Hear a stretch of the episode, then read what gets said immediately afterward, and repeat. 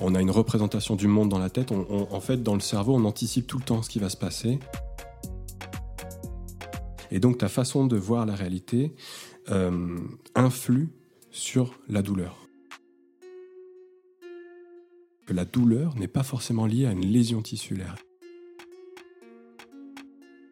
L'art de la médecine consiste à distraire le malade pendant que la nature le guérit.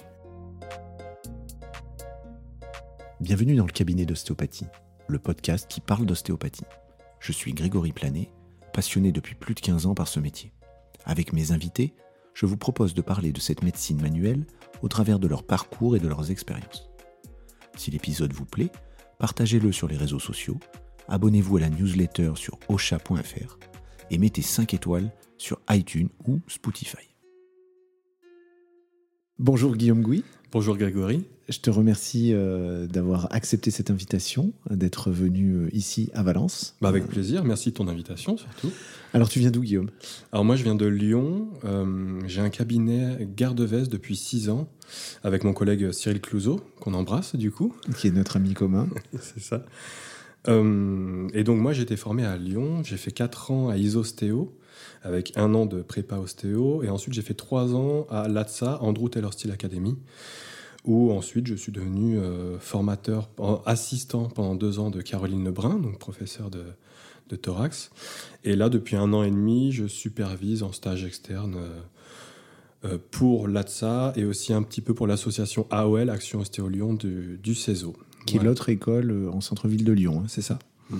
Donc tu es sur deux, deux écoles.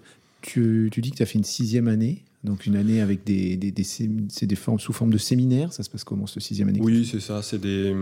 Il me semble, à mon souvenir, que c'était sous forme de week-end. On faisait deux jours par semaine environ, où il y avait vraiment un peu de tout. Hein. Il y avait de la posturologie, des techniques de rebouteux, des techniques euh, d'urgence même, euh, les techniques pédiatriques avec Elisabeth Tissot. Euh, les techniques de, plus trop du reste. de rebouteux, euh, tu peux nous en parler un petit peu? En gros, les techniques de rebouteux, c'est un peu des techniques qu'on considère comme étant efficaces, mais au niveau théorique, on n'en sait pas plus que ça. Ça se résume par des lifts, ça peut être des lifts musculaires, des lifts, euh, lifts neurologiques, c'est-à-dire que tu viens euh, sur un muscle et tu viens la faire vibrer, et tu viens le faire vibrer comme une corde. En gros, tu mets une une force euh, assez, euh, bah, assez puissante, quoi. Ça fait un peu mal euh, sur le moment. Et donc, on pense que ça marche sur deux plans, c'est-à-dire qu'on a une action parasympathique localisée. Donc, quand tu mets de la force à un endroit dans le corps humain, ça va venir faire gonfler les artères, donc ça ramène des nutriments, de l'oxygène, et donc ça détend le muscle, en gros. Et l'autre action que ça a, c'est aussi neurologique. Donc, sur un nerf, quand on envoie trop d'informations, et eh ben, ça chante l'information. Donc, on inhibe la douleur en mettant trop de douleur. En gros, c'est un petit peu ça, sur un instant, un instant T, on inhibe les, nerfs comme ça. On pense que les techniques de rebouteux, ça marche comme ça, on n'est pas sûr du tout. C'est des choses que tu utilises au cabinet encore aujourd'hui? Ouais, pas mal, surtout pour les membres, en fait. Des fois, ça permet de se dépatouiller un petit peu. Euh, des petites clés quand, Ouais, c'est ça. Des, fois, tu sens qu'il faut mettre euh, d'autres techniques, on va dire, que mm. fonctionnelles et structurelles ou tissulaires ou, ou autres, quoi. Euh, donc tu as parlé de la douleur, on reviendra dessus parce que c'est un sujet qui te, qui te passionne. Euh, on a préparé un petit peu cette interview, on, reviendra dessus.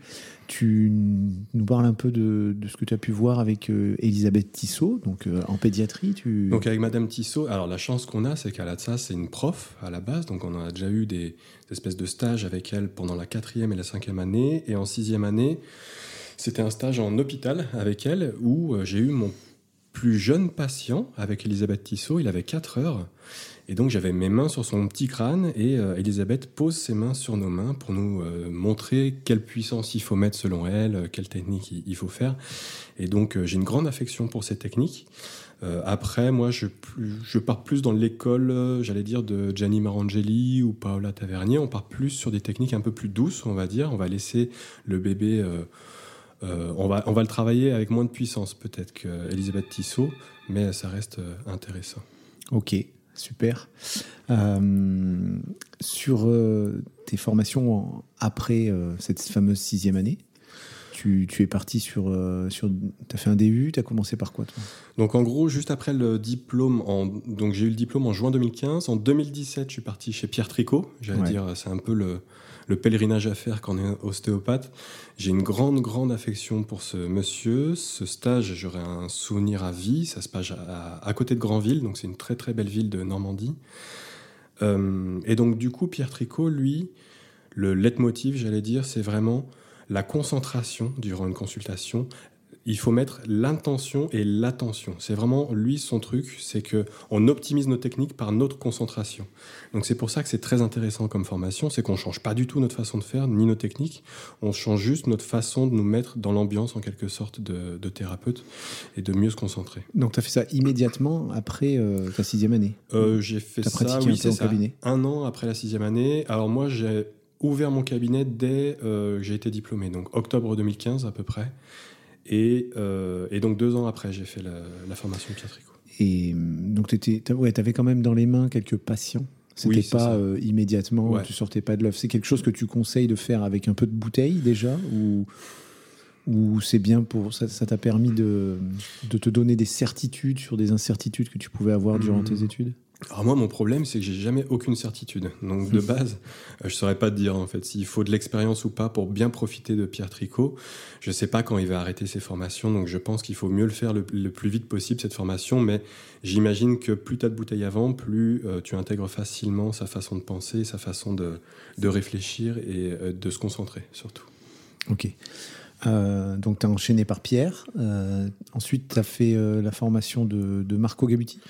Donc en gros, après Pierre, bon, j'ai fait des, ce qu'on appelle des MOOC. Alors je sais pas si tu connais, c'est des euh, Massive Open Online Course. Donc c'est des mini-diplômes sur Internet. Tu sais, c'est en 20 heures, c'est vraiment des trucs euh, euh, qui valent rien. Non, je connais pas. Mais euh, bah, je te montrerai, c'est le site FunMOOC, c'est intéressant, où euh, tu peux étudier un peu l'histologie, la neurologie, la génétique, les choses comme ça. Donc j'en ai fait une dizaine, une quinzaine, je sais plus.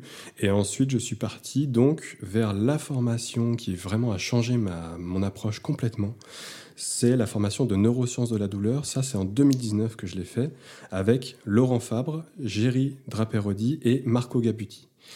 Et donc ces trois-là nous expliquent Donc Cookie, hein, eux, ils, sont peu. Cookie Oui, Learning. voilà. hein, on peut les. Moi, je regarde pas mal. Donc Cookie Learning Si avec on- un K au Ouais. début et c'est exceptionnel. Enfin vraiment, il faut, il- pour moi, il faut tous les voir les, les webinaires. Mon préféré, ça reste celui de Paola. Du coup, on en a parlé, celui de Paola Tavernier, où en trois heures, elle réunit toutes les études scientifiques concernant euh, l'ostéopathie pédiatrique. Quoi. Donc c'est juste hallucinant euh, euh, ce travail. Euh, et puis tous les autres cookie learning euh, concernant le, le toucher, Bon, on, le leur fait, viscéral. on leur fait un peu de promo. Ouais. il faut, il Non, mais ça vaut le coup, ils ils cherchent beaucoup de choses. Euh, mais cette formation de, de Marco, suivie de, de, de celle de, de Pierre Tricot, qui ont travaillé ensemble, hein, tous les deux. À la base, Marco a, a passé quelques années, euh, quand on regarde euh, sur Internet, on, je ne les connais pas personnellement, mais on voit qu'ils ont bossé ensemble.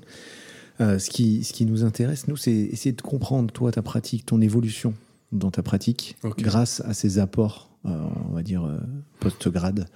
Aujourd'hui, tu pourrais, tu, tu peux nous dire un peu ce que ça a amené, justement?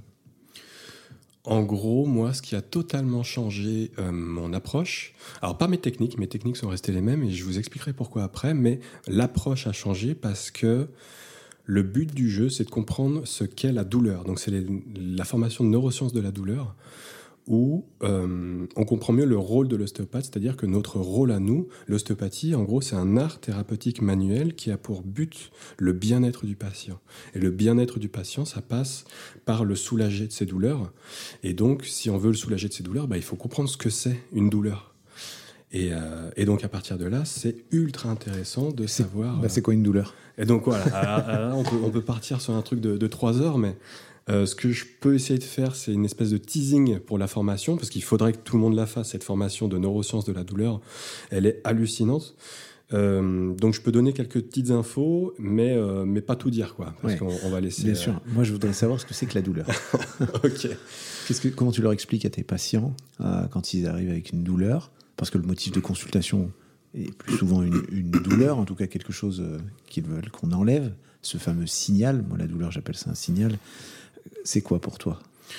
Alors la douleur, en fait, c'est une composante de trois douleurs. Il y a la douleur nociceptive, la douleur neuropathique et la douleur nociplastique. Euh, alors c'est des termes, ça, je vous laisse aller à la formation pour bien les comprendre. Moi, ce que j'aime expliquer aux patients et euh, aux étudiants, c'est le terme de nociplastie. Je ne sais pas si ça te parle. Pas du tout. Du coup, la nociplastie, pour l'expliquer simplement, c'est la mémoire de la douleur. C'est-à-dire que dès qu'on a une merdouille qui nous arrive dans la vie, et eh ben, le corps, il s'en souvient. Et dès que le corps va se sentir agressé par des facteurs euh, contextuels, c'est-à-dire du stress, de la fatigue, du manque de sport, des choses comme ça, et ben le corps va se défendre et il va venir, pour faire simple, se contracter au niveau des zones où il y a déjà eu des problèmes. Il va venir se protéger le corps. Euh, pour faire un peu plus compliqué, on appelle ça la sensibilisation centrale, c'est-à-dire que dès que tu as un problème dans le corps humain, et eh ben, tes nerfs ils vont réagir, et ils vont garder ça en mémoire, et euh, il va y avoir un phénomène de ce qu'on appelle une hyperalgésie, c'est-à-dire qu'il y a l'amplification de la douleur sur la zone où il y a déjà eu un problème, et un phénomène d'allodynie, c'est-à-dire que tout euh, signal neutre, comme la température, comme la pression, va être transformé en douleur. Donc dès qu'on a un problème dans le corps humain, les nerfs ils vont surréagir ou ils vont envoyer le signal de douleur alors qu'il n'y a pas besoin. Et ça, en tant qu'ostéopathe, en tant que, clinicien, que, praticien, à quoi ça te, ça te sert de savoir ça? En gros, ce qui est vachement intéressant, c'est que du coup, il faut qu'on apprenne à conditionner le patient à aller mieux. En gros, il faut qu'on lui explique, souvent en tout cas, que sa douleur est liée euh, à des facteurs contextuels, c'est-à-dire au stress, la fatigue, au manque de sport. Il faut qu'on arrive à jouer sur son mode de vie. Il faut qu'on le rassure, parce que la peur fait partie de la douleur.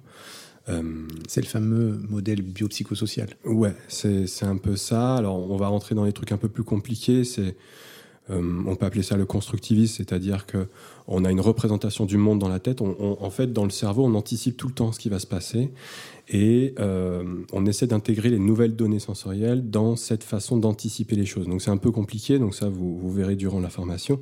Mais pour faire simple, moi il y a deux phrases que, que j'adore concernant le cerveau et la perception. C'est nous percevons le monde non pas comme il est, mais comme nous sommes.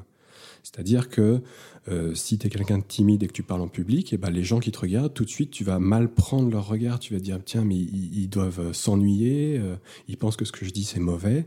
Alors que si tu as énormément confiance en toi, si tu parles devant des gens qui te regardent, tu vas dire, oh là, mais je suis fabuleux, ils pensent que ce que je dis, c'est merveilleux, etc. Et donc, ta façon de voir la réalité influe sur la douleur, en gros. Ce qui fait qu'en en séance, euh, lorsque ton patient a un motif de consultation de douleur, tu vas énormément parler avec lui. En gros, voilà. Essayer de le rassurer, tu as un côté très euh, peut-être paternel, peut-être euh, tu choisis quoi comme mode C'est ça, c'est vraiment la bienveillance en priorité. Et en gros, on va jouer sur les données sensorielles du patient par nos techniques et on va jouer sur euh, cette représentation de son corps qu'il a dans la tête par nos paroles. Donc il faut beaucoup parler avec le patient. On appelle ça euh, euh, l'entretien motivationnel, mais il y a un autre nom, la relation thérapeutique. Ouais.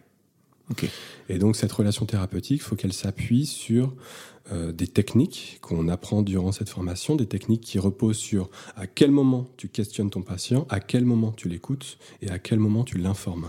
En gros, tu vois souvent à ton cabinet des patients qui viennent et qui disent Oh là là, j'ai le dos qui est tout pourri, de toute façon j'ai une scoliose, on m'a dit que j'aurais mal toute ma vie, euh, ça fait depuis 20 ans que j'ai mal à ce genou, etc. etc. Donc tout ce qui est euh, douleur aiguë, douleur chronique surtout, euh, c'est intéressant parce que la douleur chronique ne repose pas du tout sur les mêmes critères que la douleur aiguë. C'est-à-dire? C'est-à-dire que tout à l'heure, je t'ai parlé des trois composantes de la douleur.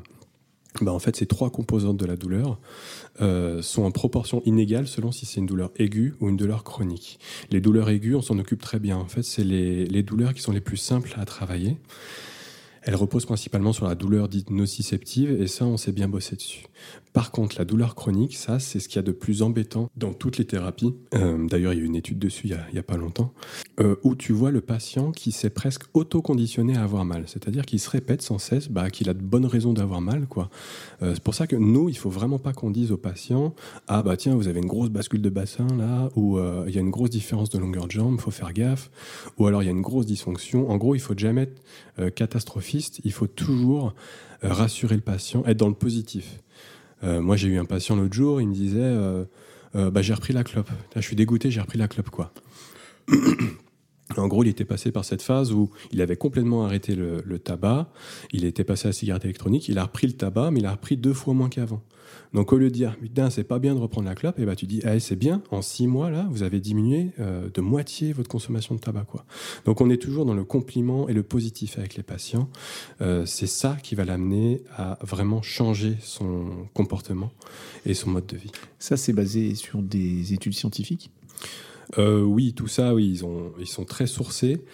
Moi, je suis un mauvais chercheur, c'est-à-dire que euh, j'appuie mon scepticisme, on va dire, ou euh, ma façon de penser sur d'autres personnes qui pensent mieux que moi, j'allais dire. Moi, j'attends qu'on me résume les choses, et donc euh, ces trois-là, Laurent Fab, Jerry Draperodi et Marco Gabuti, résument en gros les données scientifiques pour nous. ils font le travail prémâché. Quoi, et nous, on cueille un petit peu les, les informations. Donc finalement, c'est vraiment une relation thérapeutique euh, que tu as fait évoluer, toi, ouais. à travers une formation où tu allais peut-être à la base euh, pour apprendre des techniques. Ah, tu es revenu avec une philosophie, non? Oui, bah, tu as, bien saisi le, le, sujet. C'est un peu ça. C'est un peu pareil parce que j'ai fait la formation de Marco Gabuti concernant le crâne juste après. Et c'est un peu pareil. Je pensais retrouver des nouvelles techniques, mais en fait, non, c'est plutôt on euh, apprend une nouvelle, une nouvelle approche, en fait. Et alors, toi, aujourd'hui avec euh, ce melting pot Parce que de passer de Tissot à, Gabuti, à peut-être euh, d'autres. Euh, je vois faire. Enfin, je connais Caroline Lebrun, comment elle fait du, du.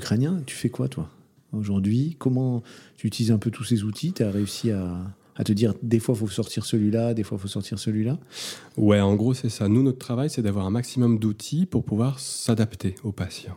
Et moi, c'est ce que je répète souvent aux patients, c'est que déjà, un, il faut le consentement éclairé du patient. Ça signifie que s'il n'a pas envie qu'on fasse craquer, on ne fait pas craquer. S'il a envie euh, qu'on fasse craquer de partout, on fait craquer de partout. En gros, il faut qu'on s'adapte aux envies du patient. Ça, c'est ce qu'on pourrait appeler la méthode EBP. Alors là, on parle des trucs euh, evidence-based practice, c'est-à-dire que lors d'une consultation, un tiers de la consultation repose sur les croyances et les compétences du thérapeute, un tiers de la consultation repose sur les croyances et les envies du patient, et un tiers de la thérapie et de la consultation repose sur l'actualité scientifique, quoi, les données scientifiques. Et donc, nous, notre travail, pour créer une alliance thérapeutique, il faut qu'on s'adapte aux envies du patient. On ne peut pas euh, le faire craquer s'il n'a pas envie. Et du coup, on n'aura même pas la, même réponse physiologique. Quoi. Si quelqu'un a très peur qu'on le fasse craquer et qu'on le fait quand même, et eh ben, il va se raidir, il va se contracter et ça va pas du tout marcher comme on veut. Et c'est là où on voit que les émotions prennent le pas sur la physiologie. On a beau avoir une approche biomécanique pure, euh, si le patient il veut pas, il veut pas quoi. Euh, c'est ça qui est beau, à la fois beau et à la fois compliqué, c'est qu'il faut qu'on s'adapte à chaque patient. Sur cette histoire des émotions, tu, sur l'apprentissage des émotions, euh, tu nous parlais, enfin tu me parlais en, off de Damasio. Tu peux nous en dire un peu plus? Alors Damasio, lui, son, sa théorie, donc ça, ça vient du constructivisme. Sa théorie, c'est de dire que nos émotions nous, nous aident à bien raisonner. Euh, on prend en compte un raisonnement objectif et finalement, c'est très compliqué d'être proche de la vérité avec ce raisonnement objectif. C'est-à-dire qu'on retrouve ça au niveau des statistiques, euh, on appelle ça les statistiques inférentielles, donc c'est statistiques qui permettent un peu de, prévenir de prédire l'avenir. On retrouve l'école fréquentiste et l'école bayésienne. Dans l'école fréquentiste, c'est ce qu'on utilise depuis Claude Bernard en 1865. On l'utilise dans la médecine expérimentale. Euh, c'est qu'on répète des expériences pour trouver une cause à un phénomène. On répète, on répète, on répète, et plus on répète l'expérience, plus on se rapproche de la vérité. Par exemple, tu jettes une pièce en l'air 10 000 fois de suite, et bah, tu peux prédire que tu as à peu près euh, une chance sur deux de tomber sur pile ou sur face. Quoi. Alors que l'approche bayésienne, là, on est sur une approche un peu plus euh, euh, comment dire, subjective, c'est-à-dire qu'on inclut de la subjectivité dans de l'objectivité. Euh, le bayésianisme repose sur l'interprétation qu'on a du monde et qu'on met à jour en permanence. Tu peux nous faire un exemple? Parce que j'avais euh, vu une vidéo sur le cerveau bayésien, justement. Ah, euh, donc ça, c'est. Euh, Marco Gabuti reprend beaucoup aussi cette vision-là. Non, c'était. C'était autre chose, c'était un humoriste. Ah oui ouais, je ne je sais plus le nom. ah bah ouais, je t'en parlerai. ce cerveau bayésien, tu peux nous expliquer un petit peu plus ce que c'est? On est tous un peu bayésiens. En gros, voilà, c'est ça. C'est qu'on on a tous une représentation du monde en nous et cette représentation du monde nous vient, on, l'a conçu à partir de notre vécu, notre expérience, notre expérience, nos croyances, notre culture, nos religions.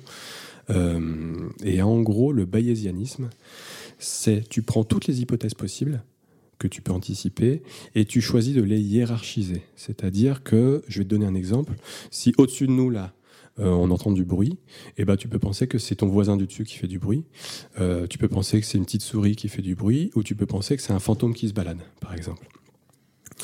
Eh bien, selon ton vécu, tu vas te faire tes petites stats bayésiennes à toi, tu vas faire ta prédiction personnelle, c'est ça qu'on appelle le cerveau bayésien, c'est que tu vas anticiper euh, les probabilités de quelque chose arrive. Et donc, tu vas te dire qu'à 90%, c'est ton voisin qui fait du bruit, à 9%, c'est une petite souris qui, gratte le sol, et à 1%, c'est un fantôme qui se balade. Et, euh, et maintenant, on va voir, il n'y a ni voisin, ni souris qui se balade. Et donc, tu transformes ton hypothèse de 1% que, comme quoi c'était un fantôme à 100%. Donc, tu crois à 100% qu'il y a un fantôme qui vient de faire du bruit au-dessus. Le vrai bayésianisme, enfin c'est là où tu vois la beauté et les limites du bayésianisme, c'est que la beauté du bayésianisme, c'est que tu es ouvert à toutes les possibilités. J'allais dire, la Terre plate, tu peux y croire à 0,000, tu mets un million de 0, 1% de chance que ça existe, mais tu laisses ce petit espoir que ça existe, ce petit doute quand même au fond de toi. Et euh, et donc les limites, c'est que ça prend beaucoup de temps, il faut beaucoup euh, de temps de calcul pour ça, et euh, donc on perd du temps et de l'énergie, et, euh, et il faut des données aussi, on est en manque de données. C'est-à-dire que là, je t'ai sorti trois hypothèses et j'en ai conclu qu'il y avait un fantôme au-dessus de nous. il fallait que, avec mes hypothèses de départ, il fallait que je croie au fantôme, tu vois, par mhm. exemple. si j'y croyais pas, je l'aurais pas inclus dans mon hypothèse de départ. Et donc, tout dépend des hypothèses de départ et des données qu'on a présentement. Et si on revient sur, euh, sur le cabinet, toi, c'est un peu comme ça que tu réfléchis quand ton patient a une douleur. Donc, tu vas l'accompagner. On a compris avec, euh, avec cette idée de, de, compréhension de la douleur. Et avec ce, ces hypothèses, ce cerveau un peu bayésien qui t'habite. Euh, en gros, c'est ça. On part surtout du principe que le patient aussi a un cerveau bayésien. C'est-à-dire que nous, il doit nous servir à avoir toutes les possibilités les plus mauvaises, c'est-à-dire à faire le diagnostic d'exclusion et surtout, il doit nous servir à conditionner le patient à aller mieux. C'est-à-dire que quand il dit qu'il a le dos tout pourri, et eh ben nous, notre travail derrière, c'est de lui dire non, non, il n'est pas tout pourri son dos, il est même très puissant. Attendez, vous arrivez à faire ça, vous arrivez à faire mm. ci. Euh, euh, il faut complimenter, rassurer énormément. Une sorte de positivisme. Ouais, pour jouer sur euh, cette représentation que le patient a de son propre corps. Quoi. Il faut qu'il arrête de se dire qu'il a un corps tout pourri. Ok. Ces études que tu nous proposes, là, ces, définitions, elles sont basées sur quelle étude?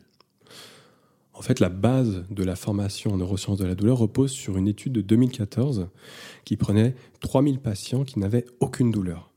Et à ces patients qui n'avaient aucune douleur, on leur a fait passer des examens, des radios, des scanners, des IRM, et euh, on a repéré qu'il y avait plein de petites dysfonctions. Euh, euh, donc là, j'ai le schéma sous les yeux. Par exemple, à 30 ans, tu as 50% de chances d'avoir une discopathie dégénérative. Euh, à 30 ans, tu as 40% de chances d'avoir un bombement discal.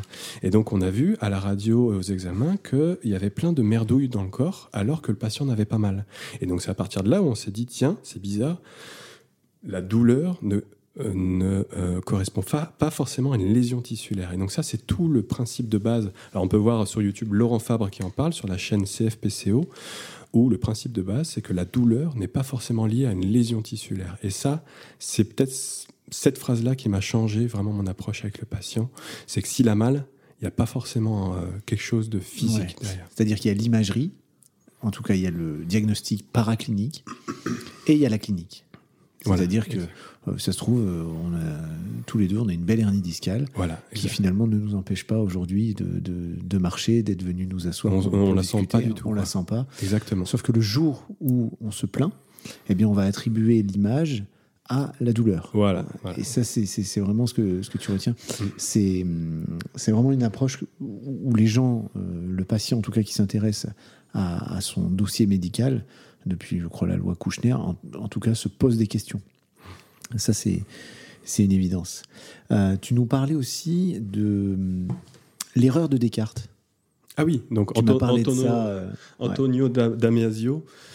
Donc Descartes, en fait, il a fait une grosse bêtise au XVIIe, c'est qu'il a séparé l'esprit du corps. Donc tu as l'esprit qui pense et tu as le corps qui est la machine qui pense pas quoi. Et donc ça, ça, ça a foutu un peu le merdier, surtout au niveau de l'expérimentation animale, parce que euh, Descartes, il disait, bah, l'animal, il n'a pas d'esprit, il n'a qu'un corps, donc euh, il ressent pas la douleur finalement. Et donc si l'animal, il crie quand on le découpe en deux, c'est juste une réponse réflexe un stimuli. Quoi. Et donc c'est pour ça qu'on a, on a eu euh, pas mal de torture animale à ce moment-là, d'expérimentation. Il y a même, euh, c'était Claude Bernard qui faisait beaucoup d'expérimentation animale. Il a dû divorcer à cause de ça parce que sa femme était euh, directrice d'une association euh, protection des, animaux. Donc c'était un peu compliqué. Et Damasio, lui, il fait l'inverse, c'est-à-dire qu'il réconcilie l'esprit et le corps. Et il dit même que bah, on raisonne beaucoup mieux avec nos émotions. Donc nos, émotions nous permettent d'avoir un raisonnement plus logique.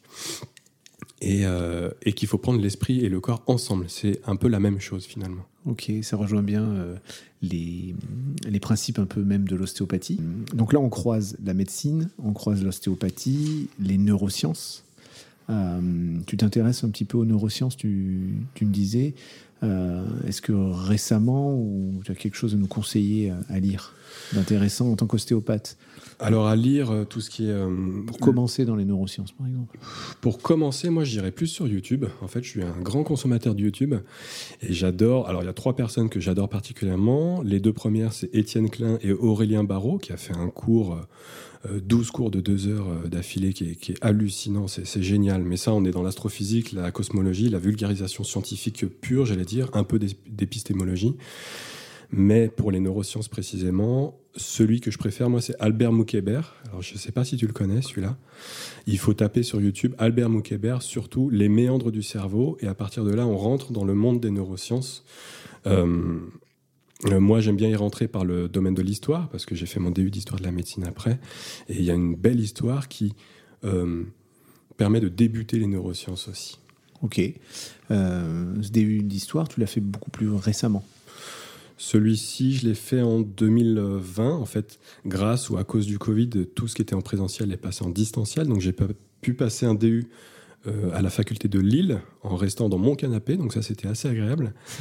Et euh, j'ai toujours aimé euh, l'histoire de base, donc j'étais vraiment attiré par ce DU à la base, et ce DU m'a fait rencontrer le conservateur du, du musée d'histoire de la médecine de Lyon, et donc, je suis rentré dans son équipe et on est en train de déménager ce musée. Ok, pour un lieu secret. Pour un lieu secret, pour le moment. pour, le moment.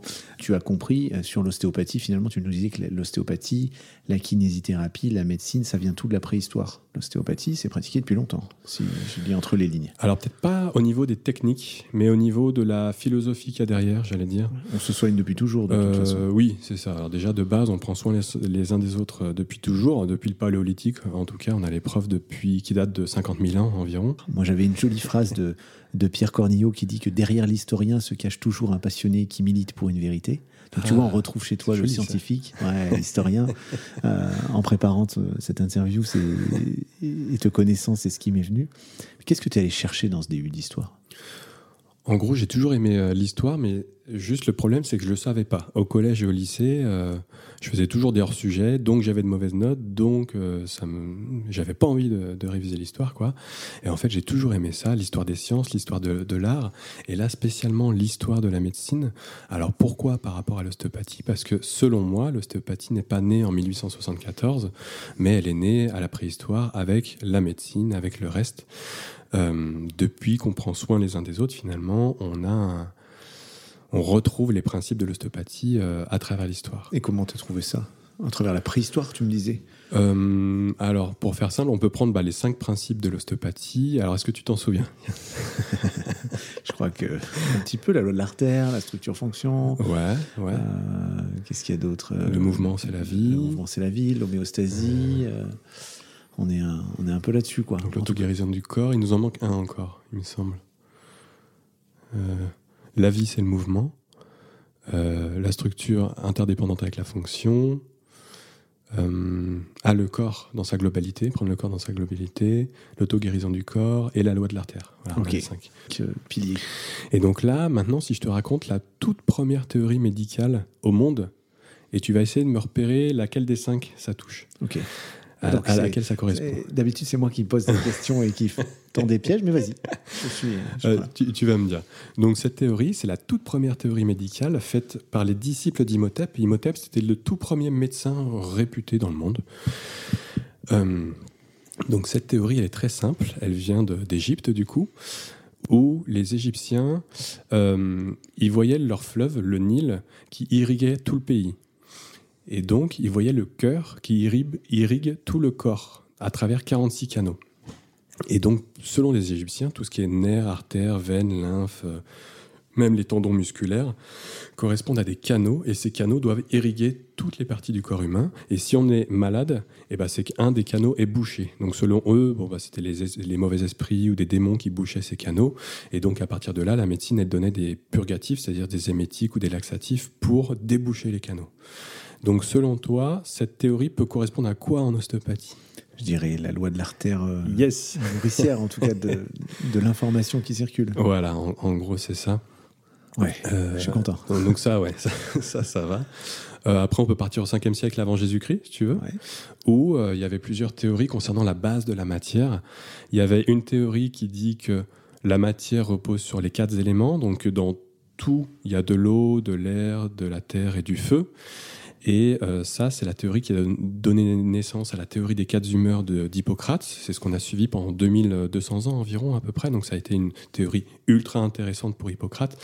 Euh, en médecine chinoise, on la retrouve. hein. Euh, L'air est remplacé par le bois et le métal. En médecine ayurvédique, ils ont un cinquième élément, c'est le, vide. Aristote reprendra ça aussi, la, la quintessence, le vide. Et les alchimistes, par exemple, ils cherchent, eux, le cinquième élément. Pour eux, c'est ça, le cinquième élément qui est à l'origine des quatre autres et qui serait à l'origine de l'immortalité, qui peut donner l'immortalité, qui peut euh, faire des miracles, des choses comme ça. Donc il y a beaucoup de symboles là-dedans. Là, on s'éloigne Ouais, euh, de, mais, mais avec grand plaisir. hein. On peut digresser euh, à fond, mais euh, on n'est plus dans l'évidence best practice là, Et voilà, donc du coup... parce que les- le tiers de la consultation basée sur les données scientifiques, ah oui, avec ah, les symboles. Mais j'aime beaucoup. Hein. mais Euh, j'aime beaucoup. Après, en gros, c'était pour t'amener vers la troisième théorie. Il y a Ah. encore une deuxième théorie. non, la deuxième théorie, en gros, elle est très simple. C'est Leucite et Démocrite qui disaient à l'époque on peut couper la matière, on peut la couper, la couper, la couper, jusqu'à trouver un objet qui ne peut plus être coupé, un insécable, ce qu'on appelle l'atome. Donc il y avait déjà la théorie de l'atome au 5e siècle avant Jésus-Christ. Cette théorie a été écartée à cause de la théorie des quatre éléments. Et elle sera reprise en 1803 par John Dalton, celui qui a découvert le, daltonisme. Et donc la troisième théorie de l'époque, que moi j'aime bien, c'est la théorie d'Héraclite. Et ça va peut-être te faire penser à quelque chose. Selon Héraclite, la naissance de la matière provient du feu et du mouvement. Le cycle de la vie vient du mouvement. Et donc ça, voilà, on retrouve la vie, c'est le mouvement, euh, il y a cinq siècles avant Jésus-Christ. C'est ça que je trouvais joli dans l'histoire de la médecine.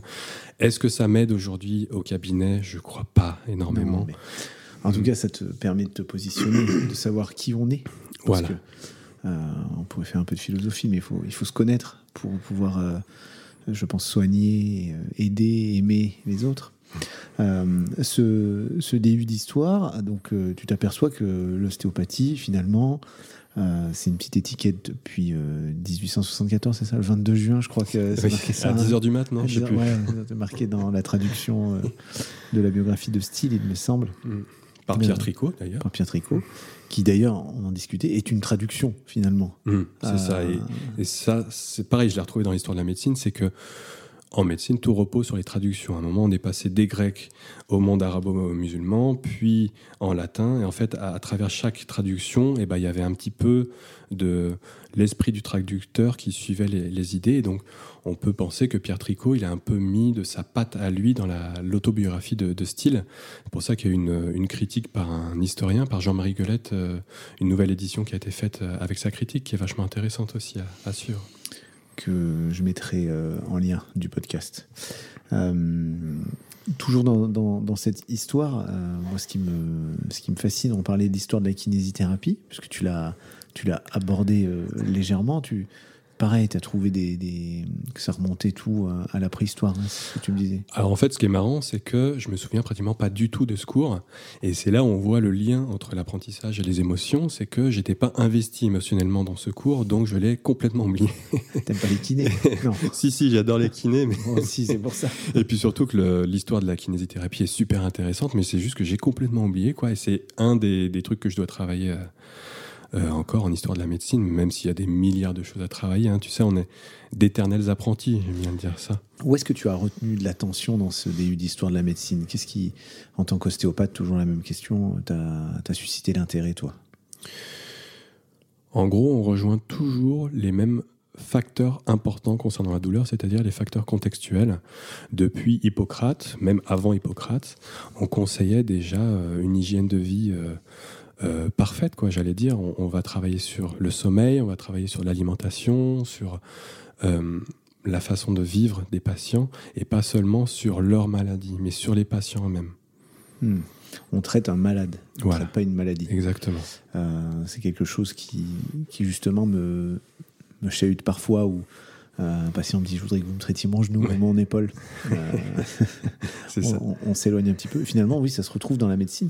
Et, et la médecine d'aujourd'hui, tu, tu, as vu des, des, progressions, tu as vu des dérives? Euh, Alors, en gros, là où je vois, c'est qu'on a une très grande marge de progression, c'est ça qui est beau dans la médecine. Euh, l'avenir, bah, on la retrouve dans l'intelligence artificielle, on la retrouve dans la génétique.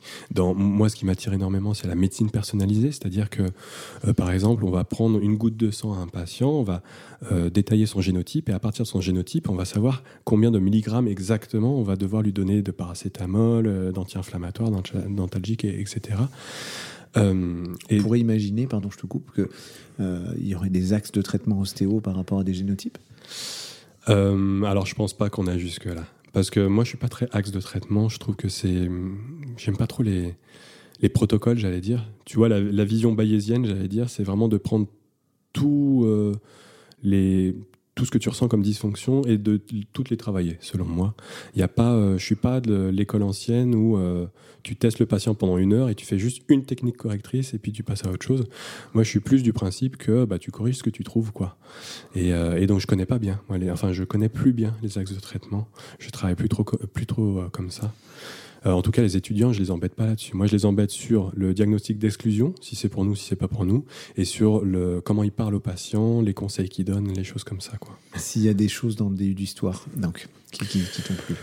En gros, dans le, en, histoire, moi, ce qui me plaît, c'est de, de, faire un petit voyage à la fois dans le temps, mais surtout dans l'espace aussi. Hein. On se balade de civilisation en civilisation. Euh, on comprend d'où viennent nos données actuelles, enfin à peu près quoi.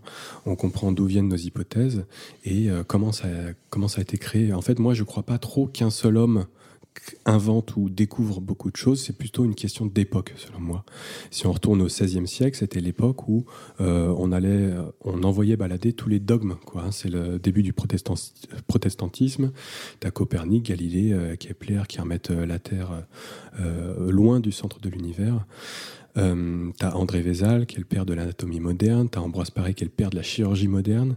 Euh, il y a un paquet de monde. Il y a Gabriel Fallop, il y a Rondelet, il y a Rabelais, il y a Servet. Enfin, il y en a plein qui remettent les dogmes en doute. Et à partir de là, il y a eu la Renaissance.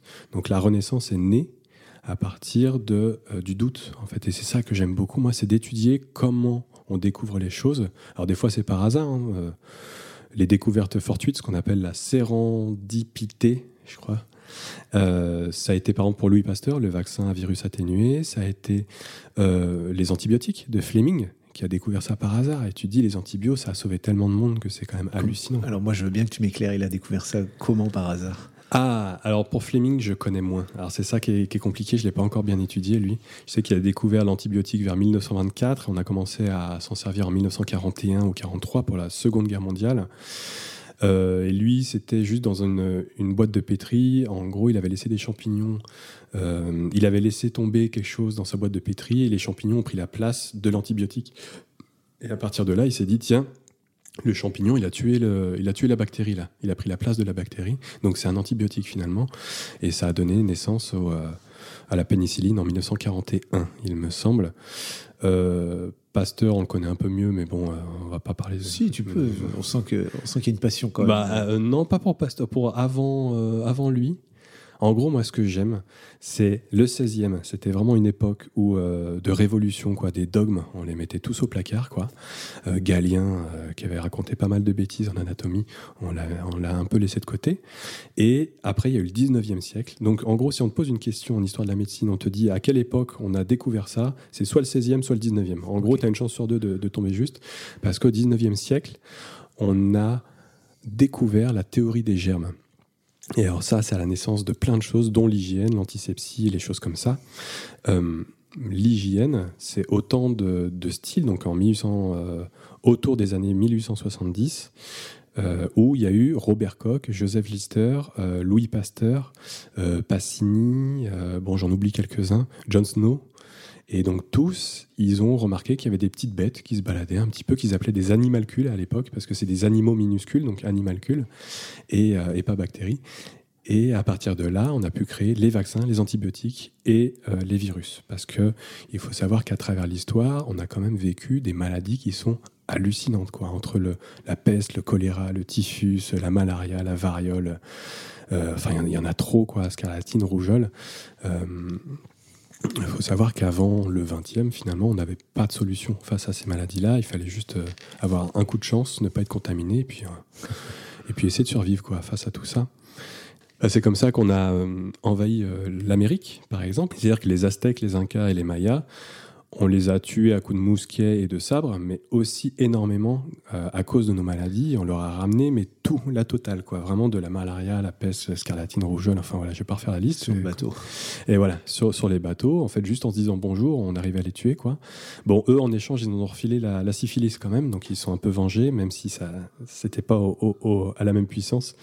Et on leur a piqué derrière de l'écorce de quinquina pour euh, se soigner de la malaria. On leur a piqué quoi, le caoutchouc. Euh, les patates. Enfin voilà, ça a été un, échange de culture plutôt positif pour nous. Ok, passionnant.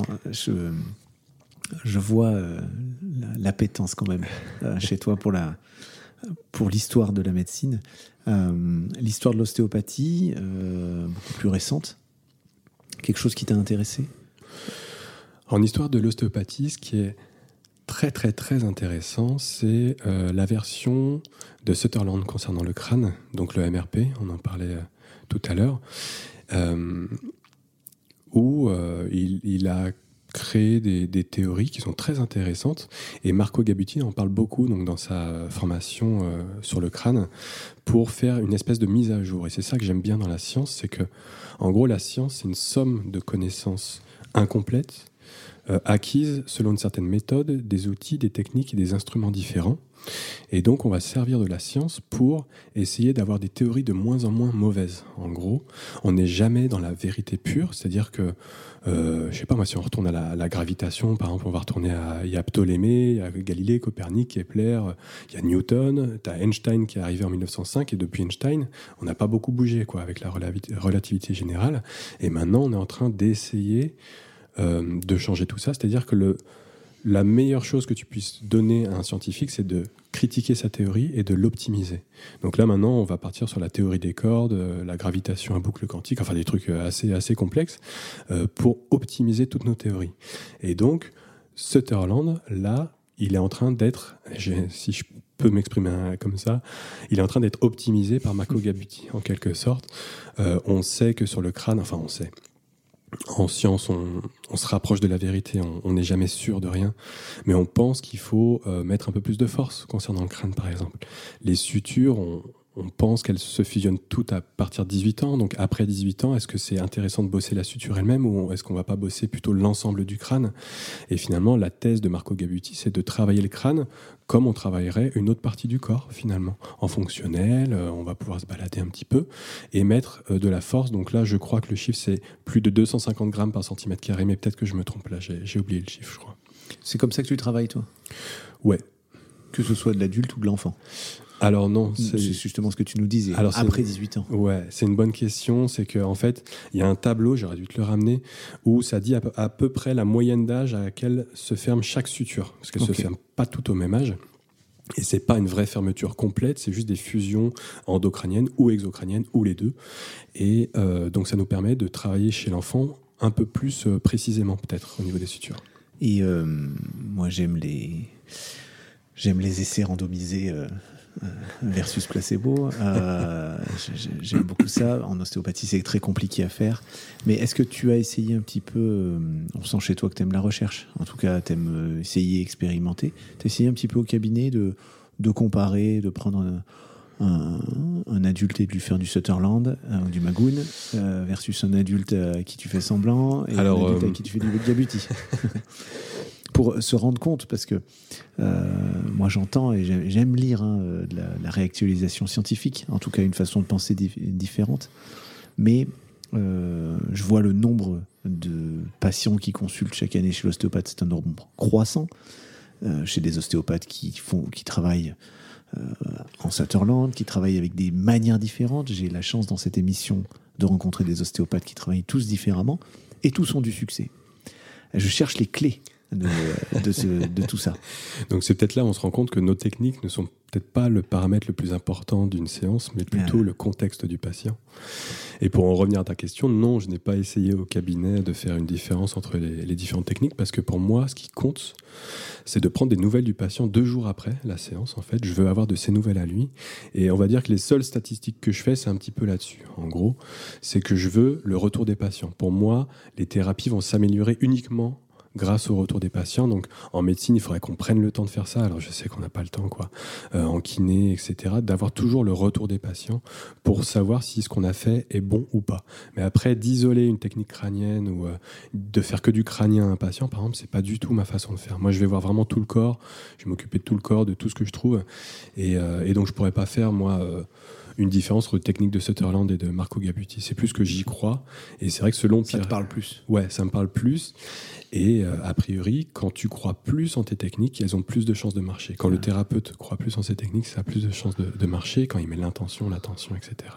Donc, intention, attention, on est chez Tricot. Ouais. Pour reprendre dans ton cursus. Voilà, exactement. Euh, si tu y crois plus, tu es plus enthousiaste, on est mm. sur l'émotionnel mm. du thérapeute. Voilà, exactement. Euh, et forcément, l'émotionnel et l'empathie avec le patient. Euh, et puis après, euh, la culture. je, dirais même pas l'empathie, je dirais même la sympathie, parce qu'il y avait une phrase qui était géniale, je trouve. Je crois que c'était Jérôme Battès, je sais pas si tu vois Bien le prof.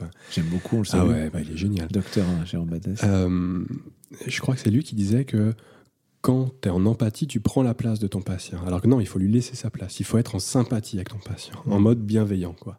Et c'est ça que j'aime beaucoup, moi. C'est la bienveillance. Je pense que la majeure partie efficace de toutes les thérapies repose énormément sur la bienveillance. C'était Voltaire, je crois, qui disait que l'art de la médecine consiste à distraire le malade pendant que la nature le guérit. Je trouve ça trop joli. Quoi. Ah, j'adore. J'adore. Alors on va se faire des copains. Qui, j'ai une pensée pour tous ceux qui, qui disent que l'ostéopathie, euh, qui le pensent en tout cas, euh, c'est de l'esbrouf et puis euh, c'est du placebo. Donc on va mettre du vent dans leur voile. Mais ça mérite d'être creusé. merci Voltaire. c'est ça, exactement. on, voit bien, on voit bien ton parcours. On comprend bien l'histoire de la médecine. tu aimes les belles phrases, tu aimes les, les choses, les jolies choses. On va dire les, belles histoires, on va dire. Les, belles histoires. Euh, est-ce que tu peux nous parler un petit peu de, de l'initiation euh, à la recherche et aux sciences humaines euh, que tu as pu voir au début de médecine, notamment l'approche un petit peu épistémologique? Donc la science, c'est la somme de connaissances incomplètes et acquises selon une méthode, des outils, des instruments et des techniques différentes. Et cette méthode scientifique s'appelle l'épistémologie. Et en France, il y a un groupe qui s'appelle la zététique, qui sont un groupe euh, qui correspond à euh, l'art de douter. C'est-à-dire qu'il y a différentes façons de douter dans le monde. Euh, dans l'Antiquité, par exemple, il y avait le doute pyrrhonien, où vraiment ils doutaient de tout. ça, c'est pas une, ce qu'on a devant nous, c'est pas une table. Ça, c'est pas un micro, etc. il fallait tout remettre. Il y avait le doute absolu. Il n'y a aucune vérité absolue. Et ensuite, tu as le doute méthodique. Donc ça, c'est la zététique ou l'épistémologie, c'est-à-dire qu'on va aller chercher les informations d'une certaine manière à faire en sorte qu'on ait tous ensemble les mêmes faits observables et qu'on va débattre autour de ces faits-là.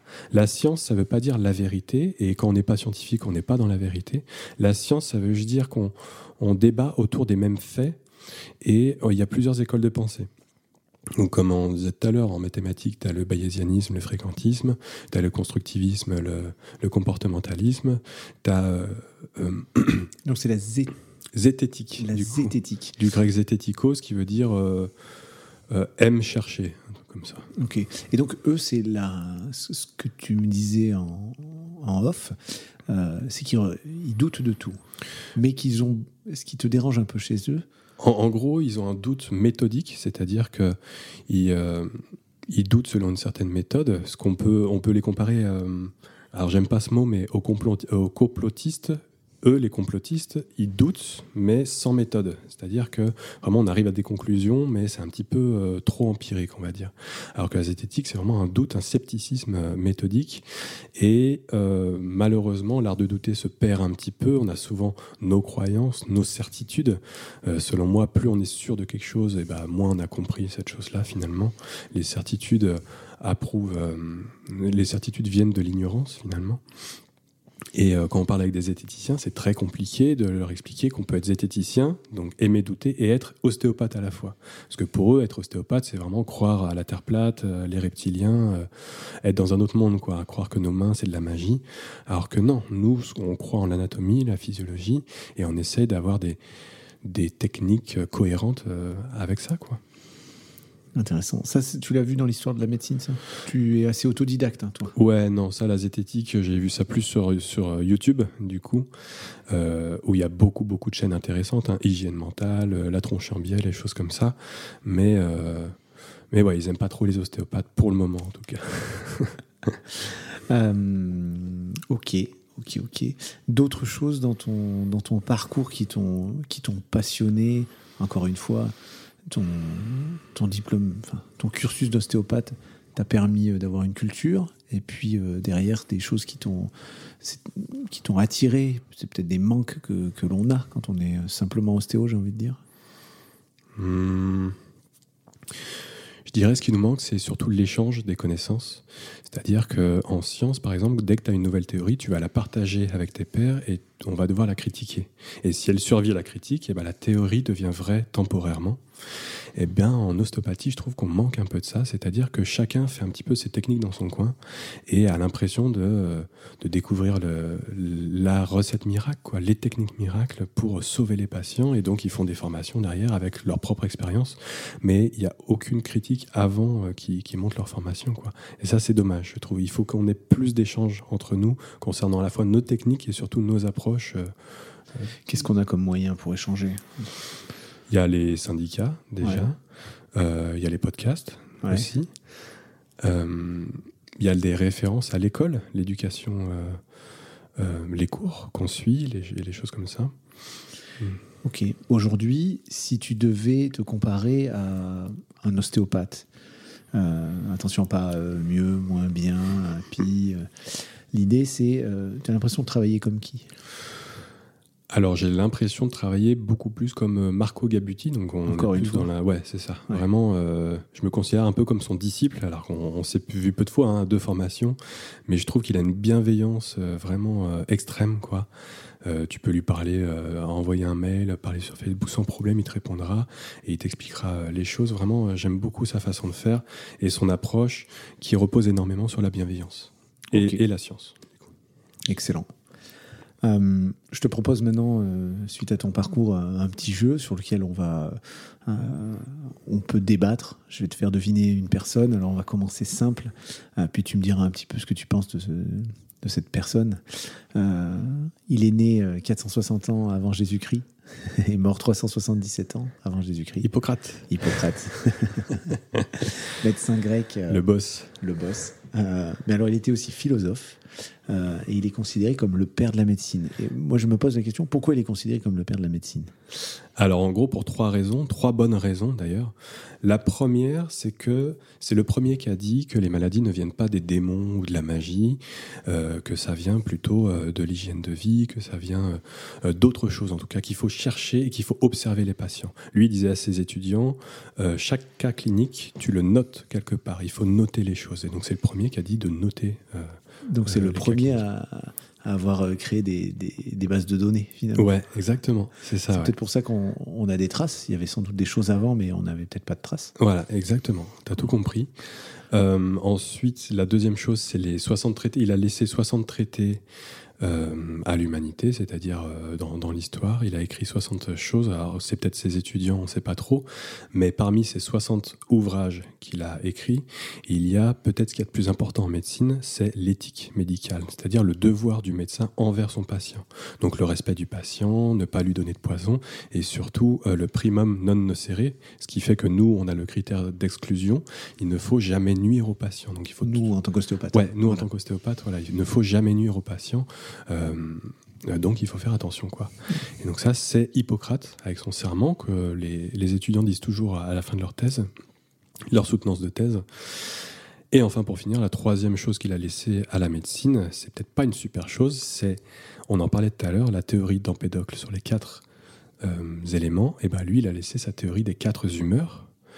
Euh, parce qu'il pensait à cette philosophie. Galien va reprendre cette théorie, il va l'optimiser, et on va suivre la théorie de Galien et d'Hippocrate sur les quatre humeurs jusqu'en 1802-1803, euh, quand on va découvrir les, découvrir les premiers atomes. John Dalton va découvrir les premiers atomes qu'il y a dans l'air. Et à partir de là, on va dire, euh, bah, peut-être que les saignées, peut-être que les purgatifs, on va peut-être faire un peu gaffe maintenant. Quoi. Ouais, on va peut-être faire autre chose. Euh, mais la saignée, dans le primum non nocere, euh, je la trouve, euh, je trouve qu'il y a une ambivalence. Quand ah oui, ah bah ça. Bah, en gros, euh, ne pas nuire, ça passe par combattre les démons. Et en, fait, non. La théorie des quatre humeurs, ça reposait sur une théorie d'un déséquilibre dans le corps entre le sang, la bile noire, la bile jaune et la lymphe. Et donc, on faisait des saignées parce qu'il y avait trop de sang. Donc pour eux, c'est pas nuire de faire des saignées, pour eux, c'est de guérir, de faire des saignées, de faire sortir le sang. Aujourd'hui, on s'en sert encore hein, de la saignée, c'est pour l'hémochromatose ou les thalassémies essentielles ou les problèmes de fer, les choses comme ça. Euh, ou les sangsues même, on se sert des sangsues aujourd'hui, c'est vachement intéressant, mais beaucoup moins qu'à l'époque. À l'époque, euh, je crois que c'est Louis XIV, il avait fait plus de 1000 lavements et puis 200 euh, saignées ou je sais plus combien. C'était hallucinant, quoi. Ok, joli, bien vu Hippocrate. Tiens, un deuxième. Euh, alors c'est un, euh, c'est un médecin bien évidemment. Euh, il est né à Quimper. je vais faire plus compliqué parce que je sais que tu es bon. je vais te dire qui était son directeur de thèse. Ah. Son, son directeur de thèse, c'était un Guillaume comme toi, mais c'était Guillaume Dupuytren. Ah, Dupuytren C'était le directeur de thèse de qui? Hmm. Ouh là là, c'est une bonne question ça. À Quimper, on n'est pas sur Charcot ni Claude Bernard. Non. Ah, euh, tu veux un autre indice facile? Ouais, je veux bien. On, dit que c'est le créateur du, diagnostic médical par auscultation. Ah, bah oui, la ENEC, je suis bête. Oh là là. Voilà, 1824, je crois, inventeur du stéthoscope. 1807 Alors, inventeur du stéthoscope, oui. Euh, né en 1781 et mort en août 1826. Ok. Effectivement, tu peux nous en parler un petit peu de. C'est ouf. Enfin, c'est ouf. Moi, je trouve ça complètement dingue. Euh, en termes de révolution médicale, on va essayer de diagnostiquer avec des bruits. En gros, voilà, au 19e siècle, vraiment, on est, on est au début, euh, on est avant Claude Bernard, on est avant Charcot. Euh, on ne comprend pas grand-chose en fait à l'époque. Il y a encore la théorie des miasmes, c'est-à-dire qu'on se dit que dans l'air, quand il y a un cadavre et que ça pue dans l'air, et eh ben c'est qu'il y a un problème, donc il y a une maladie qui se bat dans l'air, c'est pour ça qu'il y avait les, grands becs pour la peste, etc. On avait la théorie de la génération spontanée, c'est-à-dire que on pensait que les petites bêtes venaient directement de la matière, il n'y avait pas de reproduction euh, dans l'eau, naissaient directement des mouches et des larves, on connaissait pas du tout les bactéries, ni les virus, etc. Et la ENEC, lui, il se baladait dans ce monde-là, mais en même temps que, Steele, pratiquement finalement, euh, fin fin, 18e, début 19e. Et donc la Hennec, lui, il se baladait. Alors je connais pas exactement son histoire, hein, c'est pas mon préféré, mais en gros, au début, il auscultait, ils auscultaient les patients à même la poitrine. C'est-à-dire que vraiment, il posait l'oreille sur la poitrine et il disait bah mince, pour les femmes, c'est un peu compliqué, quoi. C'est euh, pas très éthique tout ça. Donc on va mettre un un morceau de euh, un morceau de bois, je crois qu'il mettait ou non un papier. Il mettait un papier enroulé et tac, qu'il essaie d'écouter. Bon, il n'entendait rien. Et c'est en voyant des euh, enfants jouer dans la rue, euh, qui jouaient au téléphone, tu sais. Donc d'un côté il y en a un qui parle, de l'autre il écoute au tuyau. Il s'est dit ah bah tiens c'est peut-être pas bête cette histoire. Donc il a commencé avec un long tuyau à poser sa tête sur sur le sur le tuyau et puis le tuyau contre le thorax pour essayer de d'entendre les bruits en sachant qu'on n'avait aucune idée de ce qu'on entendait à l'époque. Hein. William Harvey il avait découvert la circulation sanguine, mais les bruits, euh, les valves, les choses comme ça, on était un petit peu largué là-dessus. C'est pourquoi je te parle de lui? Parce que euh, finalement euh, l'audition c'est un sens. et tu me disais tout à l'heure aussi, quand on préparait l'émission, qu'une théorie, elle, elle est d'abord, comment tu me disais? Elle est, elle est, Ah oui, une théorie, alors ça, bon, c'est pas, c'est empirique, hein, mais une théorie, une nouvelle, elle est d'abord ridiculisée, ensuite on dit qu'elle est dangereuse, et enfin, elle devient évidente. et, ça, je trouvais ça assez joli. Quand tu m'as dit ça tout à l'heure, je, me suis revu préparer ça parce que euh, la ENEC, à la base, sa théorie, elle est basée sur euh, un sens qui est l'ouïe, où on devait trouver ça bah, complètement euh, ridicule, après dangereux, et finalement aujourd'hui, il n'y a pas un médecin qui n'a pas un, stéthoscope autour du cou. Même nous d'ailleurs. Et, nous aussi, on, est, on a des heures de formation là-dessus. Et finalement, nous, on fait appel à un sens aussi en tant qu'ostéopathe, qui est le tact, qui est le toucher. Et pour certains, euh, alors de moins en moins, on disait tout à l'heure, on a de plus en plus de patients. Euh, pour certains, on est, ridicule. Euh, pour certains, on est dangereux. Et finalement, ça tend à devenir évident. J'espère. J'espère aussi. Donc j'aime bien cette histoire. Euh, on parlait d'histoire de la médecine, mais en tout cas, toujours revenir comme ça. Euh, les choses, elles se reproduisent. Moi, ça me fait penser à la théorie de l'hygiène des mains aussi. Alors, euh, je peux t'en parler Bien sûr, avec grand plaisir. Donc c'est juste en... Moi, c'est mon médecin préféré, je pense. Il s'appelle Ignace Semmelweis, en 1847. C'était un, un Hongrois qui bossait à l'hôpital de Vienne, dans le service de maternité. Et dans l'hôpital de Vienne, il y avait deux services de maternité. Un géré par les médecins et l'autre géré par les sages-femmes. Et dans le service de maternité géré par les médecins, il y avait dix fois plus de morts que dans le service géré par les, par les sages-femmes. Donc Semmelweis, il s'est posé la question, il s'est dit comment ça se fait qu'il y a autant de morts? Donc est-ce que ça vient de l'air qu'il y a dans nos chambres? Euh, Est-ce que ça vient de la lactation? Euh, Comment c'est possible? Et donc il a en fait, il faut savoir qu'à cette époque-là, il y avait beaucoup d'autopsies, de dissections faites par les médecins. Dès qu'il y avait un mort à l'hôpital, bah, ils le disséquaient pour essayer de comprendre de quoi il était mort ou, pour apprendre l'anatomie, euh, choses comme ça. Et entre les dissections et les accouchements, ils se lavaient pas les mains. Donc ils avaient le sang des cadavres sur, euh, sur leurs mains, ils allaient accoucher euh, les femmes. Donc à cette époque-là, les femmes, elles préféraient accoucher chez elles plutôt qu'à l'hôpital. quoi. Donc voilà, Semmelweis, il s'est dit, tiens, on va essayer quand même de se laver les mains. On va voir ce que ça donne, quoi. Et donc, en se lavant les mains, donc à l'époque, c'est l'hypochlorate de calcium, je crois, euh, après s'être lavé les mains, le pourcentage est passé de 20% à 1% d'infection euh, lors de l'accouchement. Donc Semmelweis avait gagné, quoi. Il a prouvé scientifiquement que c'est bon, l'hygiène de main, de, de main est, très utile. Ça paraît aujourd'hui tellement. Ouais, c'est ça.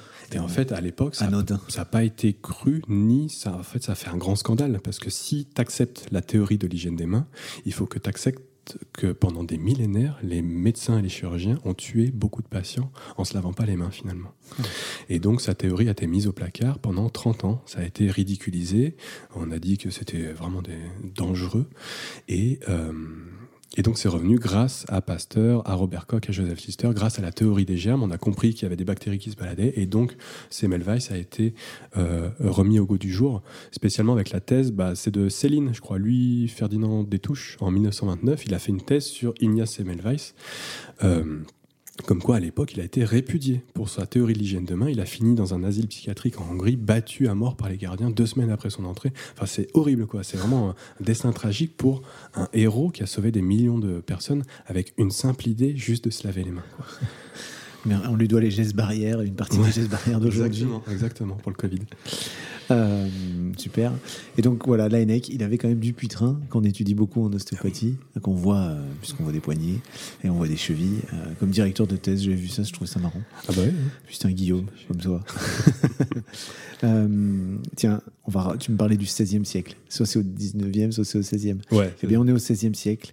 Euh, il est né début 16e. Euh, alors, on ne sait pas tout à fait sa date de naissance. Ça, je trouve ça génial. Ah, Donc, indice, soit il est né le 7 décembre pour la Sainte-Ambroise, ouais. soit il est né en 2010. Il On sait pas peut-être un, un petit indice là. Il y a peut-être un petit indice. Moi, moi, j'avais de base euh, 1510 pour lui. 1510-1590 pour Ambroise Paré, ouais, pour Ambroise Paré, le père euh, de, de la chirurgie. le chirurgien du, du roi et des champs de bataille. Alors ouais, c'est c'est génial cette époque-là, parce que d'un côté, chez les Flamands, t'as Charles Quint, lui, il, il domine un empire sur, le, sur lequel le soleil ne se couche jamais, c'est-à-dire que vraiment, il domine le monde, quoi. Ça a été un des plus grands empereurs au monde, Charles Quint. Et le médecin de Charles Quint, c'était André Vézal. André Vézal, lui, c'était le pur théoricien, quoi. Vraiment, il a euh, énormément modifié l'éducation de la médecine, il a euh, créé le livre La Fabrica, qui est considéré comme le premier livre scientifique, parce que ça remettait en cause Galien, donc euh, ça remettait les dogmes en cause de l'é- de l'époque. Et le, à l'époque, c'était aussi le deuxième plus beau livre au monde, hein, la, Fabrica de André Vézal. Et en face du théoricien, il y avait le praticien, donc vraiment Ambroise Paré. Lui, il a commencé comme commis de cuisine. Et le, le cuisinier disait ah bah lui il est vraiment sérieux il ira loin dans la cuisine celui-là. Et après il a rejoint son frère à Paris euh, qui était barbier chirurgien. À l'époque on n'était pas chirurgien on était des barbiers. Et il est devenu barbier chirurgien. Et donc petit à petit il a monté les grades. Il a fait 22 ans de campagne je crois avec euh, d'abord François Ier puis Henri II ou que Henri II peut-être. Ça je sais plus. Et en gros lui il était réputé pour être efficace sur les champs de bataille. Il a largement diminué la mortalité sur les champs de bataille c'est à lui qu'on doit la cautérisation par ligature des artères. André Vézal, lui en face, il cautérisait encore au fer rouge. Donc tu as beaucoup plus d'in- d'infections et la cicatrisation se fait beaucoup plus mal.